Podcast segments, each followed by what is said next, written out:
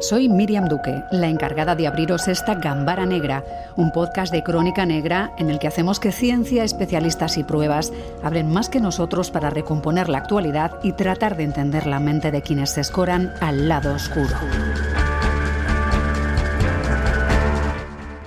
Primera sesión del caso Alves. A juicio, el exfutbolista del Barcelona acusado de la presunta violación de una joven en los baños de la zona VIP de la discoteca Saturn era Imanol Elezgaray el mes de diciembre de 2022. La madrugada del 31 de diciembre de 2022, unas chicas pasan junto al reservado de la discoteca en la que Dani Alves y unos amigos toman unas copas. Minutos después, invitadas por el brasileño, las chicas conversan y bailan con ellos. Poco después, Alves y la joven de 23 años entran al baño.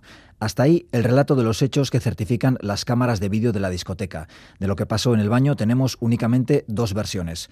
Bueno, en realidad son seis, ya que el exjugador ha dado hasta cinco versiones diferentes según iban apareciendo nuevas pruebas. Lo siguiente que se ve en las imágenes es a Alves saliendo del baño. Minutos después, la joven sale también llorando. Esta aseguró después ante la policía que Alves la golpeó y la penetró sin su consentimiento. Sin embargo, en su primera declaración, el brasileño negó conocer siquiera a la joven. Lo siento mucho, pero no, no, no sé quién es esa, señorita, no, no, no sé su nombre, no, no la conozco, nunca otra vez en mi vida. Estos años nunca he invadido un espacio de alguien sin autorización. ¿Cómo lo voy a hacer eso con una mujer o con, o con una chica que sea? ¿no? Después se conoció que había indicios de haberse producido relaciones sexuales en el baño, tal y como afirmaba la joven.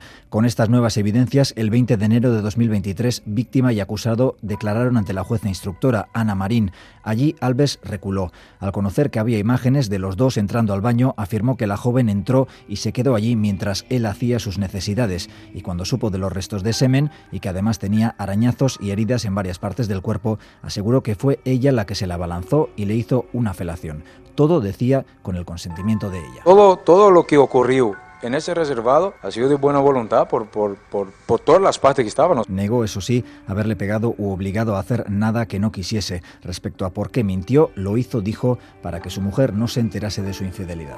Este día yo tenía una obsesión que era proteger mi matrimonio. Con estos datos y debido a los constantes cambios de versión y contradicciones del brasileño y el riesgo de fuga, la jueza decidió enviarle a prisión preventiva. Desde la primera vista para revisar esa prisión, en abril de 2023, el brasileño ha intentado salir libre sin éxito. En ese tiempo también ha cambiado de abogado hasta en tres ocasiones. Durante esos meses también se han compartido varios vídeos de la vida privada de la víctima, que desde un principio no quiso denunciar por miedo a que no la creyesen y a que precisamente se diera a conocer su identidad. Uno de esos vídeos de la joven lo compartió la madre de Alves, algo que la justicia también está investigando. Esa persecución que ha sufrido y el estrés postraumático que sufre la han llevado finalmente a denunciar.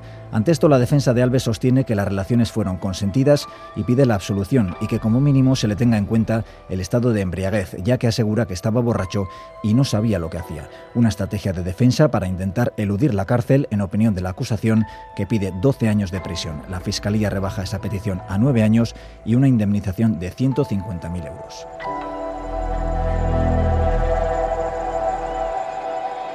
Alves ha salido de prisión para sentarse en el banquillo de los acusados en uno de los juicios más mediáticos en mucho tiempo. Entre quienes lo han cubierto, Tony Muñoz, periodista de Tribunales de la Vanguardia.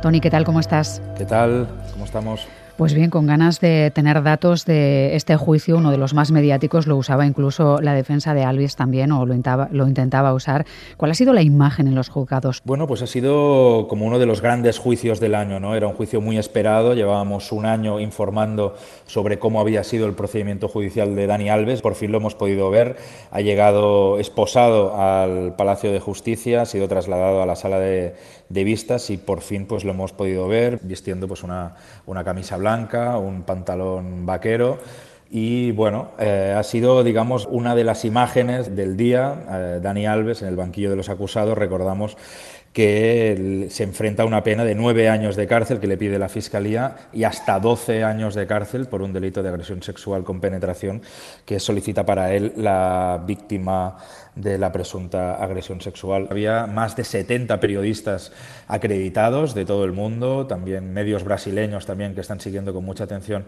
este juicio a Dani Alves y una primera sesión en la que ya hemos podido padecer, digamos, o ver las restricciones que ha habido, porque es un juicio un poco anómalo en el mm. que se puede seguir por parte de los periodistas el desarrollo de las sesiones, pero no se puede ni grabar ni audio ni vídeo las imágenes y el devenir, digamos, del, del juicio. Así que hemos estado muy atentos tomando nota. Hmm, que entiendo que para evitar el riesgo de que la voz de la víctima o su imagen puedan volver a filtrarse, ¿no? que ya ha pasado desde el entorno de, de Dani Alves, la madre, el hermano, la víctima ha mantenido su declaración hasta donde sabemos y no ha querido un acuerdo extrajudicial ¿no? que hubiese evitado el proceso.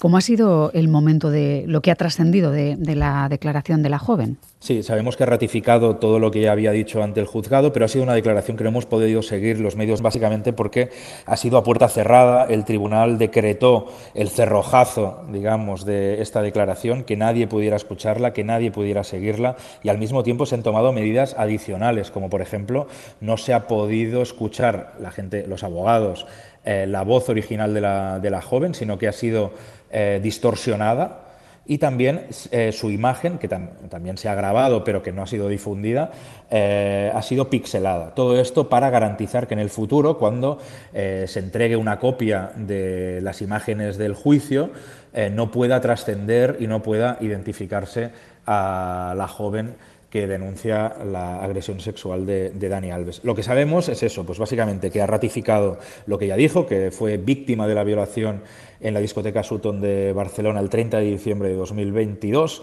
y que bueno, también han, eh, eh, comparecido eh, dos amigas suyas, las que la acompañaron esa noche en la discoteca, y han explicado pues, un poco las escenas de terror que vivieron en compañía del futbolista del Barça. Ella, pues según han dicho sus amigas, les dijo que le había hecho muchísimo daño al salir de, ese baño donde se produjo la supuesta agresión sexual, que le había hecho muchísimo daño, que estaba, eh, bueno, que tenía miedo de que no la creyeran. Hmm. Eso ha sido también uno de los momentos más impactantes, ¿no? Que ella no quería denunciar, solo quería irse a casa por temor a que no la creyeran, ¿no? Y bueno, ellas, las dos amigas, pues han explicado cómo cómo sucedió aquella noche, los momentos previos, los momentos posteriores a la agresión sexual y cómo se activó el protocolo por parte de la discoteca de agresiones sexuales. Fue trasladada al Hospital Clínico de Barcelona, donde fue explorada y luego presentó una denuncia ante los Mossos de Escuadra.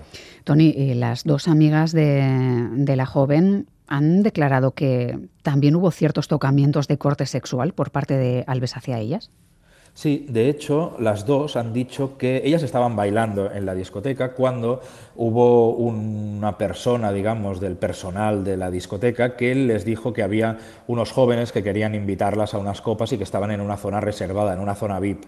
Era un grupo de mexicanos, ellas primero fueron, fueron allí y cuando estaban ya en esa zona VIP, pues otro eh, camarero de la discoteca les dijo, bueno, allí está Dani Alves que quiere invitaros a unas copas. Las chicas en un principio pues no querían, pero luego al final ante la insistencia, digamos, del camarero, por eh, a instancias, digamos, de Dani Alves, pues aceptaron, ¿no? Ya se fueron a la zona VIP con Dani Alves y ya desde un principio han explicado, la, la víctima en su día explicó que era una situación de terror, las jóvenes han dicho más que era una situación de incomodidad y una de ellas ha explicado pues que cuando se presentaron y le dieron dos besos a Dani Alves, que Dani Alves ya eh, puso la mano en la espalda y que casi le tocó el trasero.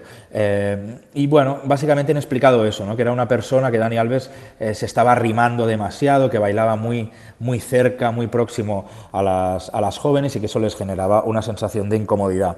Y que en el caso de su amiga, pues que bueno, que estaba ahí hablando con él y que cuando se sintió incómoda decidió ir a hablar con él. Y ellas pensaron que cuando se encerraron en, ese pequeño cuartito que no sabían que era un baño, pero que pensaban que era una zona apartada o un reservado, que simplemente iban a mantener una conversación con él para decirle que bueno, que no quería nada y tal, ¿no? Y que nunca se imaginaron, pues eso, que acabaría eh, sufriendo una, agresión sexual. Tony, em, hoy escuchábamos a, a las amigas, eh, para escucharle a él hará falta que llegue el miércoles porque su defensa ha pedido que sea el último en declarar. ¿Qué es lo que gana con esto? Bueno, pues eh, básicamente lo que gana es que podrá escuchar eh, cómo van desfilando todos los testigos, todo el personal de la discoteca, todos los Mossos de Escuadra, cómo se analizarán todos los informes periciales que se han presentado y él, al final, una vez ya haya asumido toda esa información, la haya podido pues estudiar, pues podrá dar una versión un poco más creíble de lo que ha sucedido. Recordemos que Dani Alves ha presentado ya hasta cinco versiones distintas de lo que ocurrió aquella noche, ¿no? Y bueno, pues eh, yo creo que de esta manera lo ha pedido al tribunal, el tribunal se lo ha concedido, pues podrá asegurar un poquito más eh, que su testimonio, su relato esté más ajustado a los hechos que se han presentado. ¿no? Entonces, bueno, eso es un poco lo que busca eh, pidiendo declarar el último día de la sesión. Hmm. En la última versión asegura que estaba bebido, ¿no? Habla de, bueno, de la embriaguez, eh, que habrá quien piense que estamos ante una estrategia de la defensa, todo el mundo tiene derecho a, llevarla como quiera, pero parece que hasta ahora no había aparecido, ¿no? Este, este apartado, así que se puede entender que está buscando que haya atenuantes, por ejemplo. Sí, sí, sí, sin ninguna duda. Es decir, aquí Dani Alves, por una parte, está reclamando eh, su inocencia, pero al mismo tiempo también va dando pistas por si hay una eventual condena, poder tener alguna estrategia de defensa. ¿no? Y aquí eh, uno de los últimos elementos que ha introducido y que no había introducido antes, pero que lo ha hecho en su escrito de defensa, es eh, decir que iba bebido. ¿no? Y esto pues le puede, se le podría aplicar un atenuante en caso de ser condenado de que no sabía exactamente lo que hacía porque estaba bajo los efectos del alcohol. ¿no? Entonces, bueno, eso es un poco lo que está intentando su defensa. Al mismo tiempo, también hay que decir que la defensa de Dani Alves, claro, uno piensa, bueno, ha dado cinco versiones diferentes, ¿cómo llega al juicio? ¿no? ¿De qué manera se puede defender? Pues hoy ya hemos visto unas cuantas pinceladas de por dónde van a ir los tiros. Hemos visto como la abogada de Dani Alves, Inés Guardiola, que es ya la tercera letrada que representa al, futbolista, lo que ha intentado sobre todo es cuestionar la credibilidad del relato que han dado las amigas de, la víctima. ¿no? Eh, ella pues, ha intentado eh, preguntarles si no es cierto que la víctima, antes de ir al baño, de acompañar al baño a Dani Alves, eh, pues estaba bailando con él, que, estaba, que incluso se habían besado, que se estaban abrazando, que había una situación de filirteo y que esa parte pues ha sido obviada por, por las amigas. ¿no? Pues bueno, esa ha sido un poco la estrategia, minar la credibilidad del relato de las amigas, minar el relato de la víctima para intentar también después desmontar el propio relato de los hechos, ¿no? de la propia agresión sexual, para que digan, bueno, si han mentido o se han exagerado unos cuantos hechos previos y posteriores a los hechos, quizá también se puede cuestionar lo que han dicho sobre, sobre la agresión sexual. ¿no? De momento, como decíamos, a Dani Alves eh, no se le ha escuchado. No sé cuál es la actitud que ha mantenido hasta ahora. Camisa blanca y mirada baja, un poco está tratando de pasar desapercibido. ¿Cuál es la sensación que da? Bueno, él ha estado, pues, bueno, digamos, eh, cabizbajo, mirando al suelo, escuchando el relato que hacían varios de los testigos que han declarado hoy. Estaba sobre todo, bueno, bastante tranquilo, pero mirando, mirando al suelo sobre todo y, digamos, con la mirada un poco perdida y jugueteando así con, con las manos. ¿no? Bueno, eh, es la, imagen que hemos podido ver de Dani Alves. Hay que recordar que también para evitar el contacto visual con eh, la denunciante, Dani Alves, mientras ha declarado la joven lo han tapado con un biombo, lo han colocado detrás, digamos, de, de, una, de, una, especie de mampara para evitar pues, que la víctima lo viera otra vez. Y bueno, pues lo hemos visto eso, tranquilo y cabizbajo y un poco con la mirada perdida. ¿no? ¿Cómo se espera que vayan a ser hasta donde podamos eh, barruntar la segunda y la tercera sesión del juicio, Tony? Pues mira, la segunda sesión tienen que desfilar por aquí, por la audiencia de Barcelona, un total de 22 testigos. La mayoría son eh, Mossos de Escuadra que acompañaron a la víctima, también la acompañaron cuando estuvo ya en la discoteca Sutton y activaron el protocolo antiagresiones sexuales, después también personal de la discoteca, el amigo que acompañaba a Dani Alves esa misma noche de los hechos y también declarará la mujer de Dani Alves, Joana Sanz, que bueno, pues explicará y podrá confirmar o no, o al menos dará su versión de si su marido llegó esa noche borracho a su casa o no.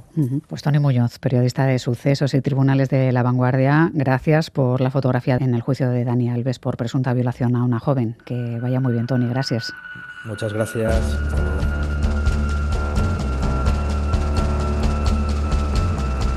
Gambara Negra, el podcast de crónica negra e investigación de EITV Podcast.